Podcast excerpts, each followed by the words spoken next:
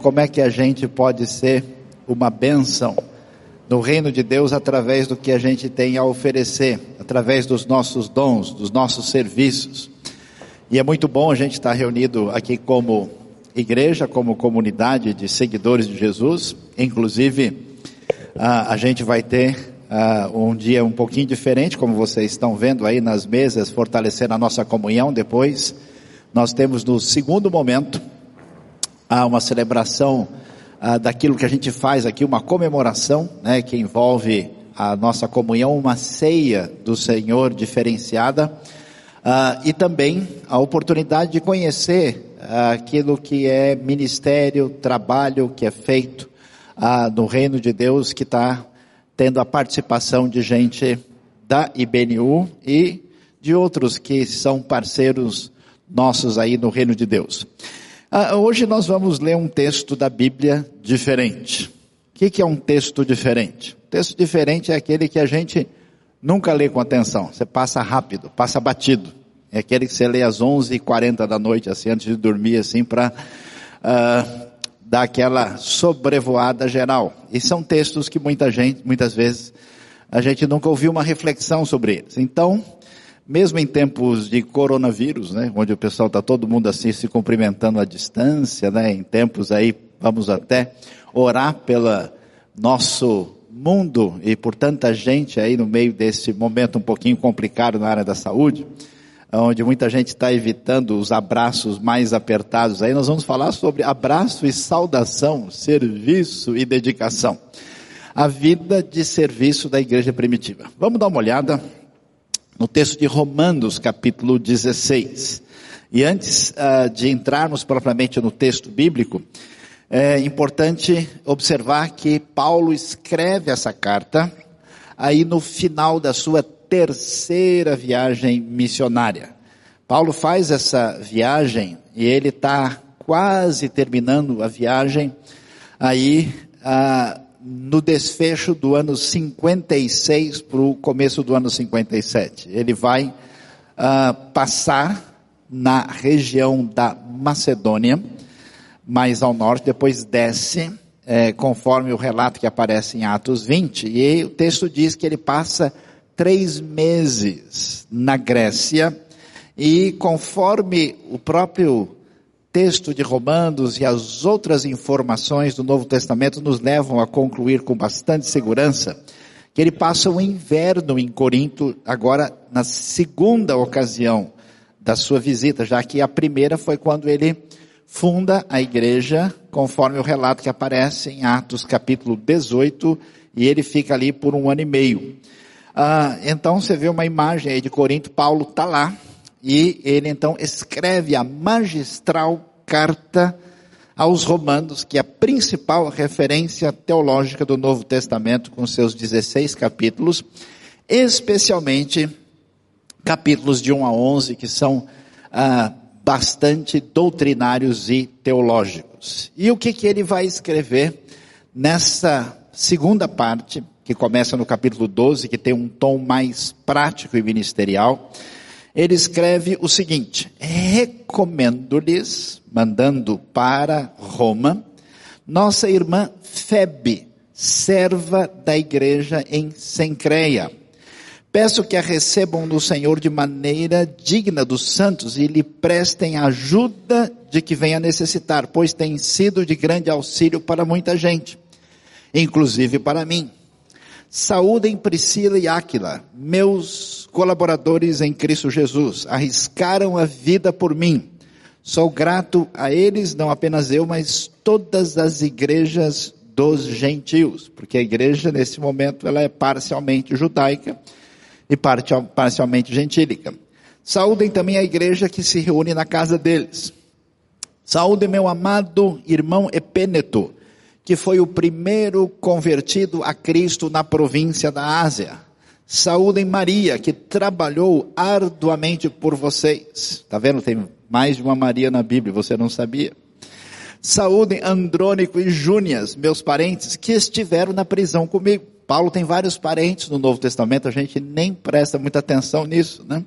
São notáveis entre os apóstolos, apóstolos aqui é uma expressão genérica, como aqui aparece em Atos 14, 14, significando missionários enviados. E estavam em Cristo antes de mim. Saúdem Ampliato, meu irmão no Senhor.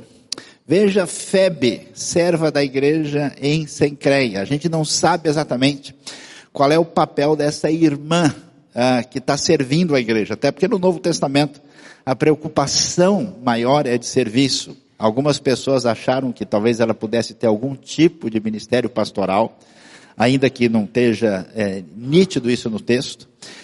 Ah, ela talvez fosse o que a gente chamaria hoje de uma diaconisa, ah, mas de qualquer maneira, como o Novo Testamento não está preocupado com o título como uma espécie de rótulo, mas simplesmente descreve a função que alguém está exercendo, a gente sabe que ela serve de maneira particular à igreja em Sencreia, que a gente já vai ver com mais atenção.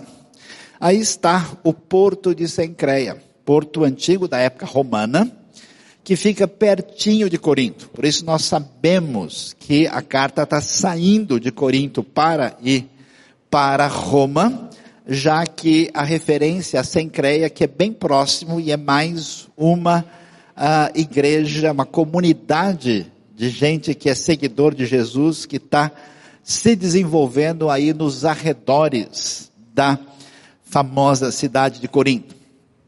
E o que, que nós temos aí? Nós temos Paulo, isso é muito interessante, escrevendo em Romanos capítulo 16 para dizer aquele abraço, ao lado brasileiro da Bíblia aí, tá vendo? Ah, ou seja, ele está fazendo questão de depois, e, e para mim isso, depois de tudo que ele escreve de maneira tão importante, teológica e doutrinária, de gastar um capítulo enorme só para mandar lembrança para todo mundo. Não tinha Facebook, não tinha Instagram, né? não tinha redes sociais, né? Curte aí, Maria, né? É, dá um feedback, posta, né? Multiplique. Ah, não tem mas uh, o que me surpreende também é que esse procedimento é um procedimento difícil e caro. Escrever uma carta na época do Novo Testamento, é, você usa um material caro, você usa uma habilidade difícil, uh, e não é uma coisa tão comum. E você usa um sistema de transporte que também é custoso. E isso é uma coisa que acontece numa minoria da população, até porque como vocês sabem, a gente tem mais ou menos nesse Império Romano aí uns 20% de pessoas que estão numa condição de dignidade, 60% escravos e outros 20% estão numa condição limitada e o índice de alfabetização é baixo. É mais elevado entre os judeus por causa da cultura bíblica. Ah, e Paulo faz questão de mostrar o quê? De dizer para todos a importância das pessoas na igreja de Cristo. O evangelho não é uma ideologia, não é uma causa meramente semelhante a uma causa política, filosófica, ideológica, quando alguém defende ideias abstratas. Ele envolve a vida individual e pessoal. Por isso o evangelho tem pretensões assim extremamente grandiosas, mas tudo no nível da simplicidade da individualidade. E é interessante isso. Por isso a gente vai ver que o texto gasta a mesma atenção que gasta para dar explicações valiosas sobre justificação pela fé, sobre o que significa a redenção e Cristo, todos os detalhes da cristologia mais refinada, assim como ele gasta tempo para mandar um abraço para todo mundo. E assim ele manda, e Paulo faz questão, o texto vai revelar para a gente, não só esse aspecto tão importante que precisa fazer parte da comunidade dos discípulos de Jesus, mas ele mostra como as pessoas viviam e como elas serviam na igreja primitiva, o que é assunto para nossa reflexão nessa manhã. Vamos continuar vendo a lista de outras pessoas e vamos ver o destaque que é dado para elas e como é que Paulo as apresenta. Ele prossegue de saúdem Urbano, nosso cooperador em Cristo.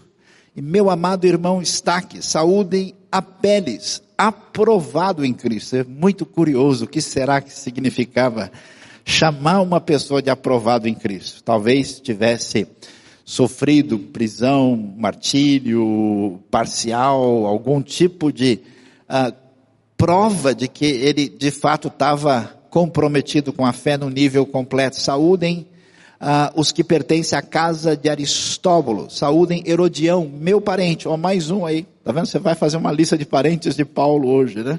Saúde os da casa de Narciso, que estão no Senhor. Saúde Trifena e Trifosa. Não é a primeira dupla sertaneja evangélica feminina da Bíblia. São duas irmãs que são mulheres que trabalham arduamente no Senhor. Saúdem a amada Pérside, outra que trabalhou arduamente no Senhor. Saúdem Rufo, eleito no Senhor, e sua mãe que tem sido mãe também para mim. Saúdem a Zíncrito, Flegonte, Hermes, Patrobras, Hermas e os irmãos que estão com eles. Esse é o versículo que tem que tomar cuidado com essas pessoas que querem pegar a Bíblia e pegar nome para dar nos filhos. Né? Esse é um versículo perigoso. Flegonte, já voa Zíncrito, né? A coisa não funciona. Os irmãos que estão com eles, saúdem Filólogo, Júlia, Nereu e sua irmã, e também Olimpas, e todos os santos que estão com eles. O que, que nós vemos?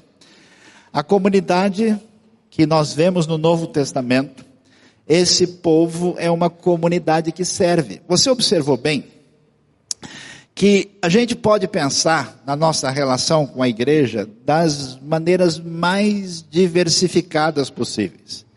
Quando a Bíblia fala, por exemplo, ah, do amor que as pessoas devem ter ou têm no Novo Testamento, a gente talvez quase sempre pensa nisso de maneira ah, meramente emocional e passional, como é predominante na nossa cultura. Quando a Bíblia descreve uma série de situações, a gente pensa que crentes fiéis são apenas aqueles que concordam com certas doutrinas e subscrevem uma declaração de fé. Mas quando Paulo apresenta essa comunidade, dá o um nome, o que é que a gente vê? Vemos que eles são essa comunidade, para nós é normal chamar alguém de irmão, mas nesse tempo aí não é. E ainda mais quando nós estamos pensando em gente de origem diferente, de origem étnica diferente, nesse mundo cosmopolita do Império Romano. Você chamar uma outra pessoa de irmão é um grande passo. Aliás, um passo assustador. É tão assustador que nós temos é, crítica dos pagãos dizendo que os cristãos eram um povo perigoso porque eles cometiam incesto. E aí a pergunta é como assim eles cometem incesto? É assim, porque eu vi um sujeito que estava com a sua mulher, com a sua esposa, e ele estava chamando ela de irmã. Ô oh, irmã, vem aqui, né? Como é que pode ser mulher e irmão ao mesmo tempo? Porque o pessoal não estava preparado para esse tipo de associação de fraternidade. É uma associação de fraternidade, é uma igreja onde as relações humanas são valiosas, ela é de fato, uma comunidade que aproxima as pessoas. É tão interessante como a gente está preocupado, às vezes, com títulos que parecem mostrar a nossa diferença em relação aos outros, quando o termo que predomina é irmão e irmã. E é interessante, eles fazem as suas reuniões em casas. Observem como ah, isso aparece no texto. Você viu? A gente olhou aqui rapidamente, vamos só dar mais uma olhadinha para ver o texto que nós acabamos de olhar aqui atrás. Ah, nós temos a igreja que se reúne na casa. A informação que aparece aí no versículo 5, tá vendo? Nós temos aí a Priscila e Áquila, saúdem também a igreja que se reúne na casa deles. Ou seja, essa comunidade de seguidores uh, de Jesus aparentemente tem reuniões simples, até porque, com exceção de algumas casas, as casas têm o seu limite. Algumas pessoas mais ricas e poderosas tinham casas, mas esses são minoria na fé. E esse povo se reúne nesse contato de relacionamento em função daquilo que a fé é e o que ela significa na vida deles. E vejam só, as palavras que marcam a apresentação de cada uma dessas pessoas, o destaque é serviço. Trabalham arduamente. Paulo não diz, ó, que é uma pessoa maravilhosa, que é um, como é que a gente, um, um santo, um servo, santo servo do Senhor. O irmão é uma bênção. Não tem, isso é coisa de evangélico. Novo Testamento, ninguém apresenta as pessoas com essa áurea, assim, só, só chama de santos toda a comunidade, mas individualmente não chama ninguém. Ah, quero mandar um abraço ao santo fulano. Isso não existe no Novo Testamento. É interessante que o destaque é essas pessoas estão mostrando que fazem parte da fé, não só pela esperança que têm, não só por aquilo em que acreditam, mas pela energia gasta e despendida em função de ser uma bênção na vida das outras pessoas. Por isso ele destaca, ó, esse pessoal trabalha arduamente. Você viu? Algumas vezes isso é apresentado e ressaltado, é repetido. É, quando aparece, por exemplo, Febe em Sencreia, o destaque é que ela é uma serva que está servindo a igreja em Sencreia. E servindo a igreja quer dizer servindo o povo, a comunidade. A ideia é aqueles que auxiliam, que ajudam. Fé cristã não é só concordar com verdades importantes das quais nós não podemos abrir mão, porque a palavra divina é mais importante do que as suas ideias e as minhas ideias. Fé cristã não é simplesmente nós pensarmos ah, numa espécie de ambiente onde nós nos sentimos bem, mas é uma comunidade de serviço do reino de Deus de fazer diferença na vida das outras pessoas através dos dons que Deus nos dá, através daquilo que nós podemos fazer diferença. É uma espécie de academia espiritual, oxigenação da vida cristã. Porque a grande verdade é que a gente vive numa sociedade que sempre sugere para nós, que esse é o nosso mundo consumista, né? Que se você adquirir a última coisa, mais interessante, mais especial, você vai ser um pouco mais feliz. Então experimente esse sabor, né? Veja aquela roupa X, aquele tipo de perfume, aquela marca de computador, aquele carro diferenciado, você se destaca na direção de eleger-se a si mesmo como centro da vida. A fé cristã diz, ó, esse caminho não vai suprir. Você precisa de um caminho de alteridade, de ir na direção de fazer com que o que você tem da parte de Deus, direcionado pela graça e do amor de Cristo, faça diferença na vida dos outros. Por isso, essas pessoas trabalham arduamente, eles servem, eles ajudam, eles não dão simplesmente aquilo que sobrou que eles não têm mesmo onde deixar, então, ó, deixa lá na igreja. Minha energia principal, minha atenção maior, meu esforço mais concentrado vai para as outras coisas. O restinho a gente entrega no reino. Não é assim. Por isso é importante a gente fazer a pergunta: por que igreja? E o que eu faço no contexto da igreja? Esse negócio de igreja é tão complicado que eu fiz questão de botar uma foto aí de uma famosa capela de ossos humanos. Em vários lugares da cristandade, existem alguns ambientes onde você tem aí uma espécie de santuário meio macabro. É quase que a igreja do Halloween esse negócio, né?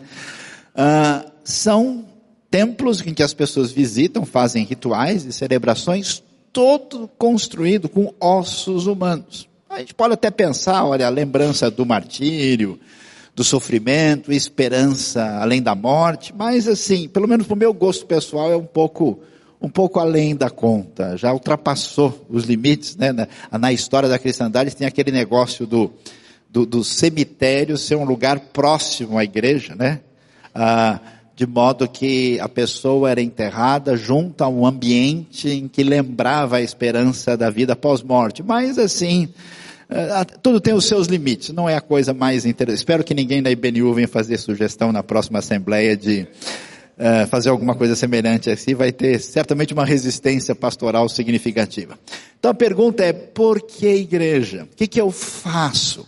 Você deve examinar a sua vida, o seu coração, qual é a, o perfil de conexão e de relação que você tem com a igreja da qual você faz parte, com a qual você está envolvido.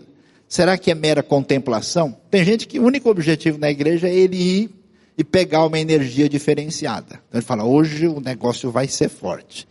Então o sujeito quer chupar o dente, quer sentir um calor, um frio, uma dor, um negócio, né? Não é que essas coisas sejam ruins, mas tem gente que é viciado em fortes emoções religiosas e a pessoa busca isso. Então ele vai assim no ambiente onde ele tem uma sensação mais forte. Mas qual é o problema? Não passa disso. A pessoa vive de sensação em sensação. Então ele é, é como ir assim, né, trocando da piscina quente para fria, depois para morna. Ele vai sentindo lugares diferentes, ambientes diferentes, mas nunca tem envolvimento com nada. É apenas a contemplação, é apenas uma espécie de êxtase, de experiência mais ou menos mística. Tem outras pessoas que acham tudo bonito. Nossa, você viu como é que é lá? Ah, o pessoal levanta assim, o sujeito vira de lado. Ah, o outro, ele põe uma roupa diferente. Ah, na hora de fazer tal coisa, as pessoas andam de marcha ré. Ah, eu fui no lugar onde eles dão um salto mortal. Ah, porque o outro faz assim. Há pessoas que têm um cristianismo puramente estético. Aliás, eles só vão se envolver com qualquer coisa da igreja desde que tenha alguma coisa muito bonita para aparecer. Se for uma comemoração especial, ah, hoje é a data tal, é Páscoa, é Natal, tem uma coisa diferente, vai aparecer algo mais esteticamente desejável ou um ritualismo, a pessoa gosta. Aliás, eu conheço gente que não tem nenhuma convicção de fé nem acredita na Bíblia, mas gosta de ir numa celebração religiosa só para ver o bonito. Seja de qualquer natureza, às vezes até numa, num ambiente que nem tem nada a ver com a fé cristã. É um ambiente diferente, mas ele acha muito interessante e especial. Eu tenho visto nos últimos anos um grande número de pessoas em ambientes religiosos da cristandade que acham bonitos, por exemplo, uh, certas coisas pertencentes a, ao ritualismo histórico judaico. E essas pessoas começam a fazer isso. E então eles põem os símbolos, eles colocam aquelas coisas, nem sabendo muito bem do que se trata, do que significa, né? Vocês conhecem muito bem o famoso shofar, né? Que é o chifre de carneiro usado na tradição judaica para anunciar datas especiais. Eu já vi gente falando, escuta, esse berrante aqui é muito bom, acho que eu vou usar também lá, né? Uh, e sem saber do que se trata, simplesmente porque a pessoa acha bonito o ritual. Não é ênfase. Outras pessoas têm um interesse estranho também. A fé cristã, para eles, é uma coisa abstrata, é uma discussão de ideias, é um tipo de filosofia. Então tem debates teológicos, um é a favor disso, o outro é a favor daquilo. E a coisa vira uma espécie de academia onde a gente só contempla as ideias, as ideias estranhas, diferentes, as pessoas adoram uma polêmica, porque sim, né? E a fé não se traduz na lista de Paulo, não se traduz na caminhada neotestamentária, ela vira curiosidade intelectual. Eu conheço muita gente que passeia por ideias diferentes e parece nunca chegar a lugar nenhum. Para outros, será que a relação com a igreja, com a fé, é mera crença? A pessoa sabe que tem algumas ideias que são importantes, e ele não sabe direito. Quando a pessoa pergunta, escuta, o certo é assim, não quer nem raciocinar, né? O professor, ou o pastor, ou fulano, como é que é? É desse jeito que é o certo? É assim? Ah, então, eu tô, eu tô, eu tô pisando correto dentro do quadrado. eu assinei a declaração de fé correta. Eu estou de acordo com essa doutrina, sim. Para alguns, ela é mera crença. Ela é apenas uma associação, ah, quase que impessoal, com ideias das quais eu não abro mão. Mas eu tenho a impressão que boa parte das pessoas gosta de se envolver com a igreja por causa de proteção. Pessoa viu o carnaval, algumas cenas públicas, viu na televisão, falou, ó, preciso ir mais à igreja, o negócio está ficando feio. Ixi, que eu vi dessa vez agora, é, realmente é complicado. Ou então, quando tem filhos pequenos, filhos começam a crescer, ixi, eu preciso arrumar um ambiente onde a gente possa proteger. Põe uma boa escola, uma escola com ideias mais adequadas uh, e um ambiente onde a pessoa entenda princípios. Não quer dizer que a pessoa acredite ou se envolva ou esteja ligado ao rei, mas ela quer um ambiente menos ruim.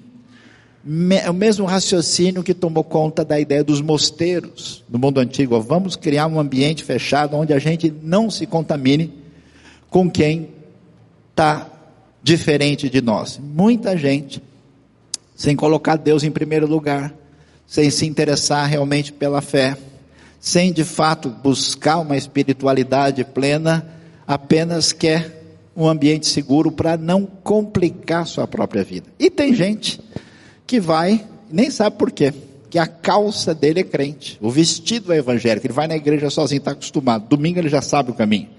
Então a pessoa vai porque sim. E eu fico impressionado como tanta gente que às vezes vem de tradição cristã, você pedir para ele explicar três minutos qual é a razão da sua convicção de fé, ele vai se atrapalhar e vai gaguejar.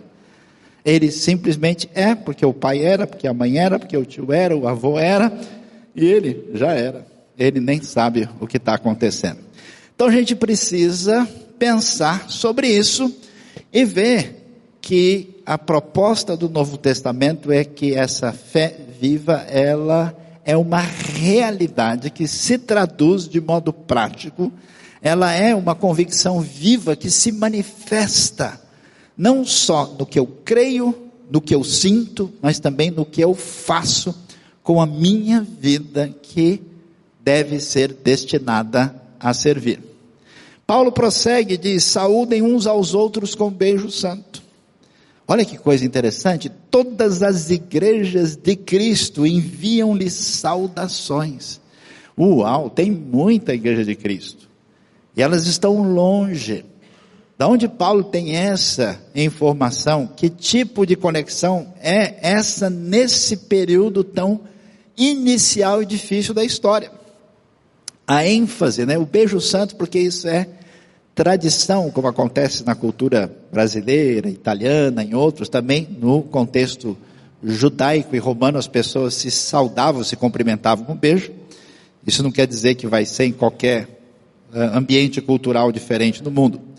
E aí ele diz: recomendo aos irmãos que tomem cuidado, atenção, primeira vez que aparece um sinal vermelho no texto. Tomem cuidado com aqueles que causam divisões e colocam obstáculos ao ensino que vocês têm recebido.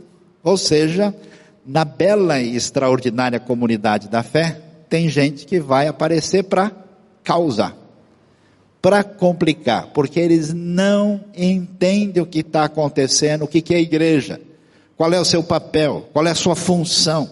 Eles têm outros objetivos. Afastem-se deles, pois essas pessoas não estão servindo a Cristo. Está vendo como é que você identifica quem é, quem não é? Essas pessoas não acreditam certinho. Essas pessoas têm erros doutrinários. Não. Eles não estão servindo a Cristo. Você acredita naquilo que você faz. O resto é conversa fiada. Eles não estão servindo a Cristo, nosso Senhor, mas a seus próprios apetites pessoa se está na igreja com um objetivo outro, que não é o objetivo do Evangelho. Por quem sabe eu consigo arrumar um emprego aqui. Quem sabe eu consigo fazer alguma negociação que me dê lucro. Quem sabe que dessa vez agora eu caso. Quem sabe que dessa vez aqui eu consigo um ambiente mais confiável para eu fazer algum negócio que dê certo lá na minha empresa. Os objetivos são diferentes. Mediante palavras suaves e bajulação, interessante, né? Que é a conversa mole, engana o coração dos ingênuos. Todos têm ouvido falar da obediência de vocês. Por isso estou muito alegre, mas quero que sejam sábios em relação ao que é bom e sem malícia em relação ao que é mal. É necessário um amadurecimento para prosseguir nessa obediência. E o texto prossegue. É interessante que parece não ter conexão. Em breve, o Deus da paz esmagará Satanás debaixo dos pés de vocês. De onde surge uma frase como essa? Não é interessante? Parece claro que Paulo está dizendo: olha, essa comunidade de serviço que cresce em todo mundo e está em comunhão, essa comunidade ela será vitoriosa pelo poder de Deus. Aí o texto prossegue: a graça de nosso Senhor Jesus seja com vocês. E no caminho do desfecho, Timóteo, meu cooperador, envia-lhe saudações, bem como Lúcio, Jason e Sosípatro, meus parentes. E aí a gente vê onde é que está o perigo dentro da comunidade da fé. Você sabe que é impressionante, mas os maiores problemas que a cristandade enfrentou vieram de dentro, não de fora. A igreja perseguida, ela na verdade sempre deu a volta por cima e cresceu. Mas o seu maior problema não foram ah, os romanos e os líderes religiosos de Jerusalém que causaram, foram Ananias e Safira. Foram as pessoas dentro do ambiente, e aí a gente tem o perigo do fogo amigo. E aí um conselho para todo mundo. Hoje nós vivemos num ambiente, num contexto especialmente em função da multiplicação ah, do, do relacionamento virtual, onde as pessoas estão o tempo todo debatendo e brigando umas com as outras, porque estão protegidas à distância e saem atirando. E o que é difícil, o que é triste, às vezes eu fico chateado e oro por isso, é como tem crescido a capacidade de insultar as pessoas à distância por causa de uma ideia ou de uma maneira diferente de ser ou de agir. Mesmo que a pessoa discorde, ele não tem ah, nenhuma atitude aceitável de partir por cima dos outros. Isso nunca teria sido uma postura da igreja primitiva. Aí nós vamos ver que nessa igreja acontece o perigo de um tiro no pé. A igreja primitiva havia os que prejudicavam o reino de Deus, esse fogo amigo. E a pergunta é: quem é que pratica o fogo amigo é quem tem tempo a perder para fazer aquilo que não é necessário. Gente que entende o que é igreja, gente que entende o que é o reino de Deus, gente que entende o que é uma luta espiritual contra as forças espirituais da maldade, gente que entende o que é o avanço do Evangelho, gente que entende o que é o apodrecimento da sociedade por falta de valores, e sabe a diferença que uma palavra faz, a diferença que uma atitude faz, a diferença que faz ser sal e luz, não pode gastar o seu tempo complicando, atrapalhando, causando e especialmente criando confusão contra os outros. Por isso, como Paulo adverte aqui, quem não serve, adivinha, prejudica. E é o que a gente vê, atrapalha. É, é, e Paulo diz: olha, as pessoas que têm resistido o nosso ensino, vocês prestem atenção e se afastem, porque eles não entendem o que é a igreja. Nosso convite, nesse mês de março, é que cada um de nós observe bem a sua vida, em que medida aquilo que Deus tem dado a você, abençoado a sua família, a sua saúde, a sua pessoa, com as suas capacidades e os seus dons, como é que você pode, ainda nesses dez meses de 2020, fazer da sua vida um canal de bênção para tanta gente necessitada, tanta gente precisando do Evangelho, e você às vezes pode gastar o seu tempo da maneira menos sábia e menos aceitável possível. Por isso Paulo diz, olha, não pode ser desse jeito. E ele termina a carta. E termina de uma maneira interessante, porque não é Paulo que está escrevendo. Ele está usando o seu editor de texto, Tércio 2.0. Né? Eu, Tércio, que redigi essa carta, saúdo vocês no Senhor. Quer dizer, o secretário do apóstolo Paulo, um amanuense, como era chamado, vai e escreve a carta de Paulo. Até, até aí tem cooperação. Está vendo como é interessante, né? Uh, meu cooperador. Você quer ser um cooperador no reino? Eu fico chateado. Eu vejo gente com capacidade, com inteligência, com dom, com potencial, perdendo tempo que podia fazer diferença no reino.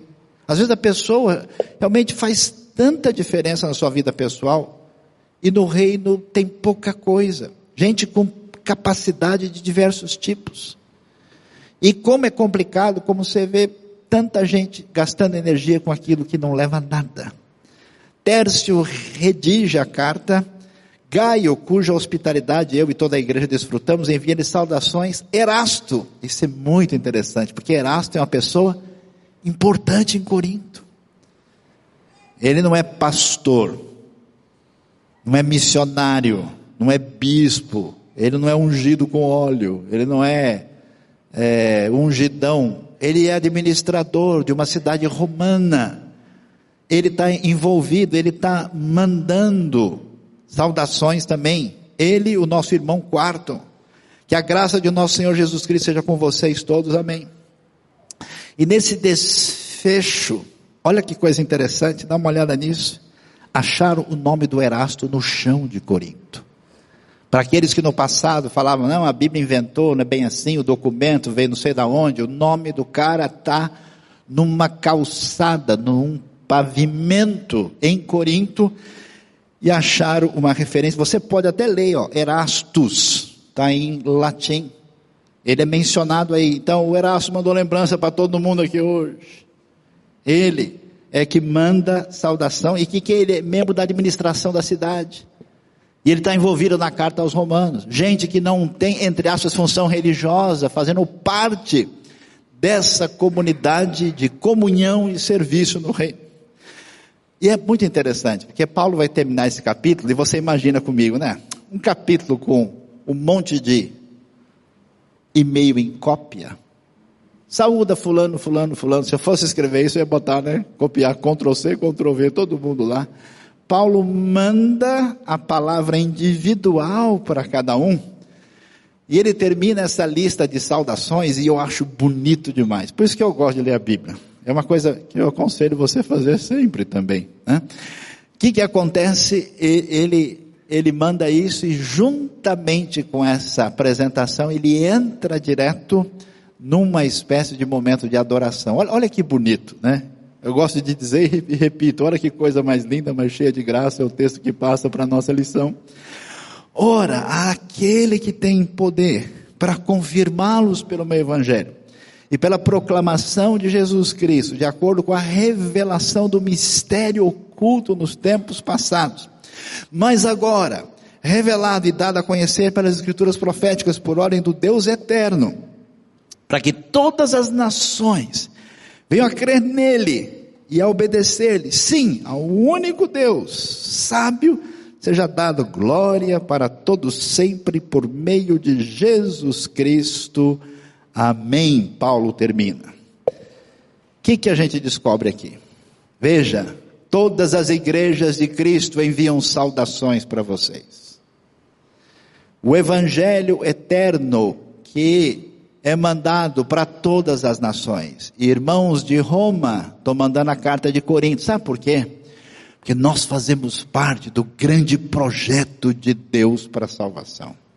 E esse projeto envolve pessoa, que nem eu e você, que não brinca de igreja, mas que, você viu quantas vezes aparece no texto, né? É, que estão no Senhor. Estar no Senhor quer dizer estar dentro da comunidade. Está fora da comunidade não é estar no Senhor. Esse pessoal, através das suas ações, como formiguinhas, vão fazendo diferença. Paulo transmite a visão do crescimento do reino em toda parte. Pessoal, a gente não está aqui só porque a gente é legal. Não é só para rever o fulano.